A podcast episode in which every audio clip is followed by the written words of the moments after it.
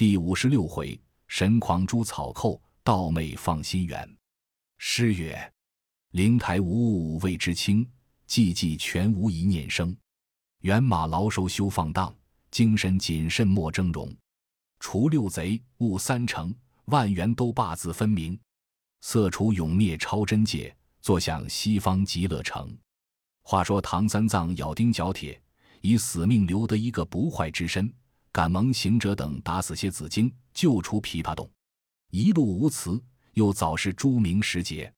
但见那熏风时送野兰香，着雨才晴新竹凉。艾叶满山无客采，蒲花迎剑自争芳。海流娇艳游风喜，溪柳阴浓黄雀狂。长路那能包角黍，龙舟应钓古罗江。他师徒们行赏端阳之景。虚度中天之劫，忽又见一座高山阻路。长老勒马回头叫道：“悟空，前面有山，恐又生妖怪，势必谨防。”行者等道：“师傅放心，我等归命投诚，怕甚妖怪？”长老闻言甚喜，加鞭催骏马，放配攒蛟龙。须臾上了山崖，举头观看，真个是顶巅松柏皆云青。石壁金针挂野藤，万丈崔巍，千层悬霄；万丈崔巍峰岭峻，千层悬霄鹤崖深。苍苔碧险铺阴石，古桂高怀结大林。林深处听幽琴，巧声缓时堪吟。涧内水流如泻玉，路旁花落似堆金。山势恶不堪行，石步全无半步平。狐狸迷路成双玉。白鹿玄猿作对迎，忽闻虎啸惊人胆，鹤鸣震耳透天庭。黄梅红杏堪宫时，野草闲花不识名。四众进山，缓行良久，过了山头，下西坡，乃是一段平阳之地。猪八戒卖弄精神，焦沙和尚挑着担子，他双手举把上前赶马，那马更不惧他，凭那呆子搭痴痴的赶，只是缓行不紧。行者道：“兄弟，你赶他怎的？让他慢慢走罢了。”八戒道：“天色将晚，自上山行了这一日，肚里饿了，大家走动些，寻个人家化些斋吃。”行者闻言道：“既如此，等我叫他快走。”把金箍棒晃一晃，喝了一声，那马溜了缰，如飞似箭，顺平路往前去了。你说马不怕八戒，只怕行者何也？行者五百年前曾受玉帝封在大罗天御马监养马，官名弼马温，故此传流至今，是马皆惧猴子。那长老挽不住江口，只扳紧着鞍桥，让他放了一路辔头，有二十里向开田地，方才缓步。正走处，忽听得一棒锣声，路两边闪出三十多人，一个个枪刀棍棒挡住路口，道：“和尚，那里走？”唬得个唐僧战兢兢，坐不稳。跌下马来，蹲在路旁草窠里，只叫大王饶命！大王饶命！那围头的两个大汉道：“不打你，只是有盘缠留下。”长老方才醒悟，知他是火强人，却欠身抬头观看。但见他一个青脸獠牙七太岁，一个抱金环眼赛桑门，鬓边红发如飘火，汗下黄须似插针。他两个头戴虎皮花壳脑，腰系貂裘彩战裙，一个手中执着狼牙棒，一个肩上横担古塔藤。果然不亚巴山虎，真个犹如出水龙。三藏见他这般凶恶，只得走起来，合掌当胸道：“大王，贫僧是东土唐王插往西天取经者，自别了长安，年深日久，就有些盘缠也使尽了。”出家人专以企划为由，那得个财帛。万望大王方便方便，让贫僧过去吧。那两个贼率众向前道：“我们在这里起一片虎心，截住要路，专要些财帛。什么方便方便？你果无财帛，快早脱下衣服，留下白马，放你过去。”三藏道：“阿弥陀佛，贫僧这件衣服是东家画布，西家画针。”零零碎碎画来的，你若包去，可不害杀我也。只是这市里做的好汉，那市里边畜生里。那贼闻言大怒，撤大棍上前就打。这长老口内不言，心中暗想道：“可怜，你只说你的棍子，还不知我徒弟的棍子里。”那贼那荣芬说：“举着棍，没头没脸的打来。”长老一生不会说谎，遇着这急难处，没奈何，只得打个诳语道：“二位大王，且莫动手，我有个小徒弟在后面就到，他身上有几两银子，把与你罢。”那贼道。这和尚是也吃不得亏，且捆起来。众喽啰一齐下手，把一条绳捆了，高高吊在树上。却说三个壮货精随后赶来，八戒呵呵大笑道：“师傅去得好快，不知在那里等我们哩。”忽见长老在树上，他又说：“你看师傅等便罢了，却又有这般心肠，爬上树去，扯着摊儿打秋千耍子里。”行者见了道：“呆子。”莫乱谈，师傅掉在那里不是？你两个慢来，等我去看看。郝大圣急登高坡细看，认得是伙强人，心中暗喜道：造化，造化，买卖上门了。急转步，摇身一变，便做个干干净净的小和尚，穿一领紫衣，年纪只有二八，肩上背着一个蓝布包袱，拽开步来到边前，叫道：“师傅，这是怎么说话？”这都是些什么歹人？三藏道：“徒弟呀，还不救我一救，还问甚的？”行者道：“是干甚勾当的？”三藏道：“这一伙拦路的，把我拦住，要买路钱，因身边无物，遂把我吊在这里，只等你来计较计较。不然，把这匹马送与他罢。”行者闻言笑道：“师傅不计，天下也有和尚似你这样皮松的，却少。”唐太宗差你往西天见佛，谁教你把这龙马送人？三藏道：“徒弟呀，似这等吊起来打着药，怎生是好？”行者道：“你怎么与他说来？”三藏道：“他打得我急了，没奈何，把你供出来也。”行者道：“师傅，你好没搭撒，你供我怎的？”三藏道：“我说你身边有些盘缠，且教导莫打我，是一时救难的话。”行者道：“好，好，好，承你抬举，正是这样供。若肯一个月供得七八十遭，老孙月有买卖。”那火贼见行者与他师傅讲话，撒开誓围将上来道：“小和尚，你师傅说你腰里有盘缠，趁早拿出来，饶你们性命。若到半个不字，就都送了你的残生。”行者放下包袱道：“列位长官，不要嚷。”盘缠有些在此包袱，不多，只有马蹄金二十来锭，粉面银二三十锭，散碎的未曾见数。要时就连包拿去，切莫打我师傅。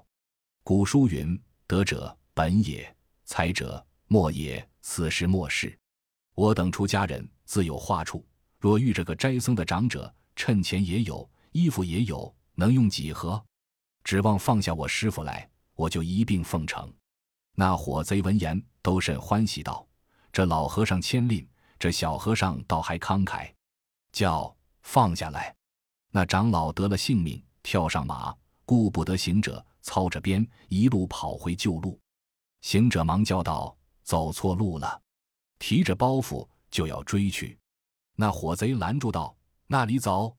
将盘缠留下，免得动刑。”行者笑道：“说开。”盘缠需三分分之，那贼头道：“这小和尚忒怪，就要瞒着他师傅刘起仙儿。也罢，拿出来看。若多时，也分些与你背地里买果子吃。”行者道：“哥呀，不是这等说，我那里有甚盘缠？说你两个打劫别人的金银，是必分些与我。”那贼闻言大怒，骂道：“这和尚不知死活！你倒不肯与我，反问我要。”不要走，看打！抡起一条古踏藤棍，赵行者光头上打了七八下。行者只当不知，且满面陪笑道：“哥呀，若是这等打，就打到来年打罢春，也是不当真的。”那贼大惊道：“这和尚好硬头！”行者笑道：“不敢，不敢，成过奖了，也将就看得过。”那贼那荣分说：“两三个一齐乱打。”行者道：“列位息怒，等我拿出来。”郝大圣耳中摸一摸，拔出一个绣花针儿，道：“列位，我出家人果然不曾带的盘缠，只这个针儿送你罢。”那贼道：“晦气呀！把一个富贵和尚放了，却拿住这个穷秃驴，你好到会做裁缝？我要真做甚的？”行者听说不要，就拈在手中晃了一晃，变作碗来粗细的一条棍子。那贼害怕道：“这和尚生的小，倒会弄术法。”行者将棍子插在地下，道：“列位拿得动，就送你罢。”两个贼上前抢夺，可怜就如蜻蜓撼石柱，莫想进动半分毫。这条棍本是如意金箍棒，天秤称的，一万三千五百斤重。那火贼怎么知的？大圣走上前，轻轻的拿起，丢一个蟒，翻身熬不是，指着强人道：“你都造化低，遇着我老孙了。”那贼上前来。又打了五六十下，行者笑道：“你也打得手困了，且让老孙打一半，却休当真。你看他展开棍子，晃一晃，有井栏粗细，七八丈长短，当的一棍，把一个打倒在地，嘴唇吐，再不作声。那一个开言骂道：‘这秃厮老大无礼，盘缠没有，转上我一个人。’行者笑道：‘且消停，且消停，待我一个个打来。’”一发教你断了根罢，当的又一棍，把第二个又打死了。唬的那众喽啰撇枪弃棍，四路逃生而走。却说唐僧骑着马往东正跑，八戒、沙僧拦住道：“师傅往那里去？错走路了。”长老都马道：“徒弟呵，趁早去与你师兄说，叫他棍下留情，莫要打杀那些强盗。”八戒道：“师傅住下。”等我去来，呆子一路跑到边前，厉声高叫道：“哥哥，师傅教你莫打人哩。”行者道：“兄弟，那曾打人？”八戒道：“那强盗往那里去了？”行者道：“别个都散了，只是两个头在这里睡觉哩。”八戒笑道：“你两个遭瘟的，好道是熬了夜，这般辛苦，不往别处睡，却睡在此处。”呆子行到身边，看看道：“道与我是一起的。”干净张着口睡，淌出些沾涎来了。行者道：“是老孙一棍子打出豆腐来了。”八戒道：“人头上又有豆腐？”行者道：“打出脑子来了。”八戒听说打出脑子来，慌忙跑转去，对唐僧道：“散了火也。”三藏道：“善哉，善哉！”往那条路上去了。八戒道：“打也打得直了脚，又会往那里上走哩？”三藏道：“你怎么说散伙？”八戒道：“打杀了，不是散伙是甚的？”三藏问：“打的怎么模样？”八戒道：“头上打了两个大窟窿。”三藏叫：“解开包，取几文趁钱，快去那里讨两个膏药，与他两个贴贴。”八戒笑道：“师傅好没正经，膏药只好贴的活人的疮肿，那里好贴的死人的窟窿？”三藏道：“真打死了。”就挠起来，口里不住的絮絮叨叨。猢狲长，猴子短，都转马与沙僧、八戒至死人前，见那血淋淋的倒卧山坡之下。这长老身不忍见，急着八戒快使钉耙筑个坑子埋了，我与他念卷倒头经。八戒道：“师傅左使了人也，行者打杀人，还该教他去烧埋，怎么教老猪做土工？”行者被师傅骂恼了。喝着八戒道：“泼懒笨货，趁早去埋，吃了仙儿就是一棍。”呆子慌了，往山坡下住了有三尺深，下面都是十脚石根，住八尺。袋子丢了吧，便把嘴拱拱到软处，一嘴有二尺五，两嘴有五尺深，把两个贼尸埋了，盘作一个坟堆。三藏叫悟空取香烛来，待我倒住，好念经。行者努着嘴道：“好不知趣！这半山之中，前不八村，后不着店，那套香烛，就有钱也无处去买。”三藏恨恨的道：“猴头过去，等我搓土焚香祷告。”这是三藏离安悲野种，圣僧善念住荒坟。祝云：“拜为好汉，听到原因，念我弟子东土唐人。”奉太宗皇帝旨意，上西方求取经文，是来此地逢耳多人，不知是何府、何州、何县，都在此山内结党成群。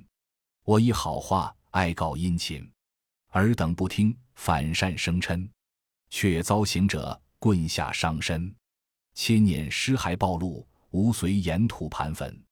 折青竹为光烛，无光彩；有辛勤，取顽石作诗石，无滋味；有成真。你到森罗殿下姓慈，道树寻根。他姓孙，我姓陈，各居异姓。冤有头，债有主，切莫告我取经僧人。八戒笑道：“师傅推了干净，他打时却也没有我们两个。”三藏真个又搓土祷告道：“好汉告状，只告行者，也不干八戒杀僧之事。”大圣闻言忍不住笑道：“师傅，你老人家忒没情义。为你取经，我费了多少殷勤劳苦，如今打死这两个毛贼，你倒教他去告老孙。虽是我动手打，却也只是为你。你不往西天取经，我不与你做徒弟，怎么会来这里？会打杀人？索性等我助他一助。”攥着铁棒往那坟上倒了三下，道：“遭瘟的强盗，你听着，我被你前七八棍，后七八棍打得我不疼不痒的。”触恼了性子，一差二误，将你打死了。进你到那里去告我老孙，时时不怕。玉帝认得我，天王随得我，二十八宿惧我，九曜星官怕我，府县城隍归我，东岳天齐不我，十代阎君曾与我为仆从，五路昌神曾与我当后生。不论三界五司、十方诸宰，都与我情深面熟，随你那里去告。三藏见说出这般恶话，却又心惊道。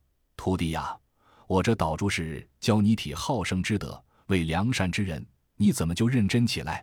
行者道：“师傅，这不是好耍子的勾当，且和你赶早寻宿去。那长老只得怀嗔上马。孙大圣有不睦之心，八戒、沙僧亦有嫉妒之意，师徒都面试被飞。一大路向西正走，忽见路北下有一座庄院，三藏用鞭指定道。我们到那里借宿去。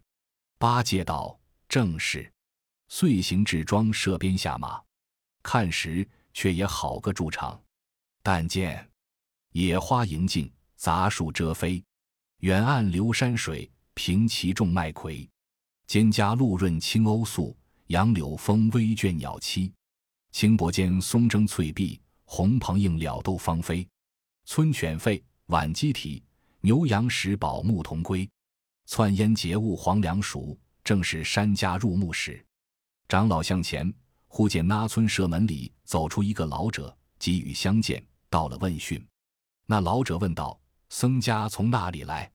三藏道：“贫僧乃东土大唐钦差往西天求经者，是路过宝方，天色将晚，特求谭府告诉一宵。”老者笑道：“你贵处到我这里，成土条地，怎么涉水登山？”独自到此，三藏道：“贫僧还有三个徒弟同来。”老者问：“高徒何在？”三藏用手指道：“那大路旁立的便是。”老者猛抬头，看见他美面貌丑陋，急回身往里就走，被三藏扯住道：“老施主，千万慈悲，告诫一宿。”老者战兢兢，浅口难言，摇着头，摆着手道：“不不，不像人模样。”是是。是几个妖精？三藏陪笑道：“施主切休恐惧，我徒弟生的是这等相貌，不是妖精。”老者道：“爷爷呀，一个夜叉，一个马面，一个雷公。”行者闻言，厉声高叫道：“雷公是我孙子，夜叉是我重孙，马面是我玄孙哩。”那老者听见，魄散魂飞，面容失色，只要进去。三藏搀住他。同到草堂，陪笑道：“老施主，不要怕他，他都是这等粗鲁，不会说话。”正劝解处，只见后面走出一个婆婆，携着五六岁的一个小孩，道：“爹爹，为何这般惊恐？”老者才叫：“妈妈，看茶来。”那婆婆真个丢了孩儿，入里面捧出二盅茶来。茶罢，三藏却转下来，对婆婆作礼道。贫僧是东土大唐差往西天取经的，才到贵处，拜求尊府借宿。因是我三个徒弟冒丑，老家长见了虚惊也。”婆婆道：“见冒丑的就这等虚惊，若见了老虎豺狼，却怎么好？”老者道：“妈妈呀，人面丑陋还可，只是言语一发吓人。我说他像夜叉、马面、雷公。”他吆喝道：“雷公是他孙子，夜叉是他重孙，马面是他玄孙。”我听此言，固然悚惧。唐僧道：“不是，不是，像雷公的是我大徒孙悟空。”像马面的是我二徒朱悟能，像夜叉的是我三徒沙悟净。他们虽是丑陋，却也禀教沙门皈依善果，不是什么恶魔毒怪，怕他怎么？公婆两个闻说他名号归正沙门之言，却才定性回京，叫请来，请来。长老出门叫来，又吩咐道：“适才这老者甚恶你等，今进去相见，切勿抗礼。”各要尊重些。八戒道：“我俊秀，我斯文，不比师兄撒泼。”行者笑道：“不是嘴长耳大脸丑，便也是一个好男子。”沙僧道：“莫争讲，这里不是那抓乖弄巧之处，且进去，且进去。”遂辞把行囊、马匹都到草堂上，普通唱了个诺，坐定。那妈妈儿贤惠，即便斜转小儿，吩咐煮饭。安排一顿素斋，他师徒吃了。渐渐晚了，又长起灯来，都在草堂上闲叙。长老才问施主高兴，老者道姓杨。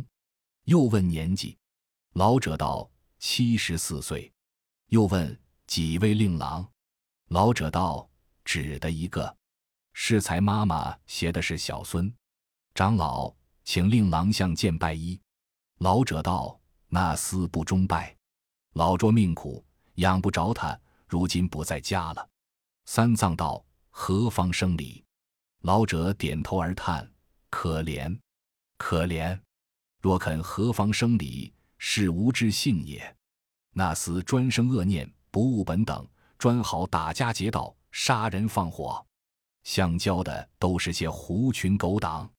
自五日之前出去，至今未回。”三藏闻说，不敢言传。心中暗想道：“或者悟空打杀的就是也。”长老神思不安，欠身道：“善哉，善哉！如此贤父母，何生恶逆耳？”行者近前道：“老官儿，似这等不良不孝、奸盗邪淫之子，连累父母，要他何用？等我替你寻他来打杀了吧。”老者道：“我待也要送了他，奈何再无一次人丁，总是不才。”一定还留他与老汉沿途。沙僧与八戒笑道：“师兄莫管闲事，你我不是官府，他家不孝，与我何干？且告施主，见此一束草儿，在那厢打铺睡觉，天明走路。”老者即起身，这沙僧到后园里拿两个稻草，叫他每在园中草团瓢内安歇。行者牵了马，八戒挑了行李。同长老聚到团瓢内安歇不提，却说那火贼内国有老杨的儿子，自天早在山前被行者打死两个贼首，他们都私奔逃生。约摸到四更时候，又结作一伙，在门前打门。老者听得门响，急披衣道：“妈妈，那厮们来也。”妈妈道：“进来，你去开门，放他来家。”老者方才开门，只见那一伙贼都嚷道。饿了，饿了。这老杨的儿子忙入里面，叫起他妻来打米煮饭，却厨下无柴，往后园里拿柴到厨房里，问妻道：“后园里白马是哪里的？”其妻道：“是东土取经的和尚，昨晚至此借宿，公公婆婆管待他一顿晚斋，教他在草团瓢内睡里。”那厮闻言，走出草堂，拍手打掌，笑道：“兄弟们，造化，造化！”冤家在我家里也。众贼道：“那个冤家？”那厮道：“却是打死我们头的和尚来我家借宿，现睡在草团瓢里。”众贼道：“却好，却好！拿住这些秃驴，一个个剁成肉酱，一则得那行囊、白马，二来与我们头报仇。”那厮道：“且莫忙，你们且去磨刀，等我煮饭熟了，大家吃饱些，一起下手。”真个那些贼磨刀的磨刀，磨枪的磨枪。那老儿听得此言，悄悄地走到后园，叫起唐僧四位道：“那司令众来了，知得汝等在此，意欲屠害。我老拙念你远来，不忍伤害，快早收拾行李，我送你往后门出去吧。”三藏听说，战兢兢的叩头谢了老者，即唤八戒牵马，沙僧挑担，行者拿了九环锡杖。老者开后门，放他去了，依旧悄悄的来前睡下。却说那厮们磨快了刀枪，吃饱了饭食，时已五更天气，一齐来到园中看处，却不见了。急忙点灯着火，寻够多时，似无踪迹。但见后门开着，都道从后门走了，走了。发一声喊，赶上拿来，一个个如飞似箭，只赶到东方日出。却才望见唐僧，那长老忽听得喊声，回头观看，后面有二三十人，枪刀簇簇而来，便叫徒弟喝，贼兵追至，怎生奈何？行者道：“放心，放心，老孙了他去来。”三藏勒马道：“悟空，切莫伤人，只下推他便罢。”行者那肯听信，急撤棒挥手向迎道列位那里去。众贼骂道。徒死无礼，还我大王的命来！那厮每圈子阵把行者围在中间，举枪刀乱砍乱说。这大圣把金箍棒晃一晃，挽来粗细，把那伙贼打得星落云散，当着的就死，挽着的就亡，磕着的骨折，擦着的皮伤，乖些的跑脱几个，吃些的都见阎王。三藏在马上见打倒许多人，慌得放马奔西。猪八戒与沙和尚紧随鞭凳而去。行者问那不死带伤的贼人道：“那可是那杨老儿的儿子？”那贼恨恨地告道：“爷爷，那穿黄的是。”行者上前夺过刀来，把个穿黄的割下头来，血淋淋提在手中，收了铁棒，拽开云布，赶到唐僧马前，提着头道：“师傅，这是杨老儿的逆子，被老孙取将首级来也。”三藏见了，大惊失色。慌得跌下马来，骂道：“这泼狐孙胡杀我也！快拿过，快拿过！”八戒上前将人头一脚踢下路旁，使钉把住些土盖了。沙僧放下担子，搀着唐僧道：“师傅，请起。”那长老在地下正了性，口中念起紧箍咒来，把个行者勒得耳红面赤、眼胀头昏，在地下打滚，只叫默念，默念。那长老念够有十余遍，还不住口。行者翻筋斗，竖蜻蜓，疼痛难禁，只叫师傅饶我罪罢。有话便说，默念，默念。三藏却才住口道：“没话说，我不要你跟了，你回去吧。”行者忍疼磕头道：“师傅，怎地就赶我去也？”三藏道：“你这泼猴，凶恶太甚，不是个取经之人。”昨日在山坡下打死那两个贼头，我已怪你不仁。极晚了，到老者之家，蒙他赐斋借宿，又蒙他开后门放我等逃了性命。虽然他的儿子不孝，与我无干，也不该就削他手。况有杀死多人，坏了多少生命，伤了天地多少和气。屡次劝你，更无一毫善念，要你何为？快走，快走，免得又念真言。行者害怕，只叫默念默念，我去也。说声去，一路筋斗云，无影无踪，遂不见了。咦，这正是心有凶狂丹不熟，神无定位到南城。毕竟不知那大圣投向何方，且听下回分解。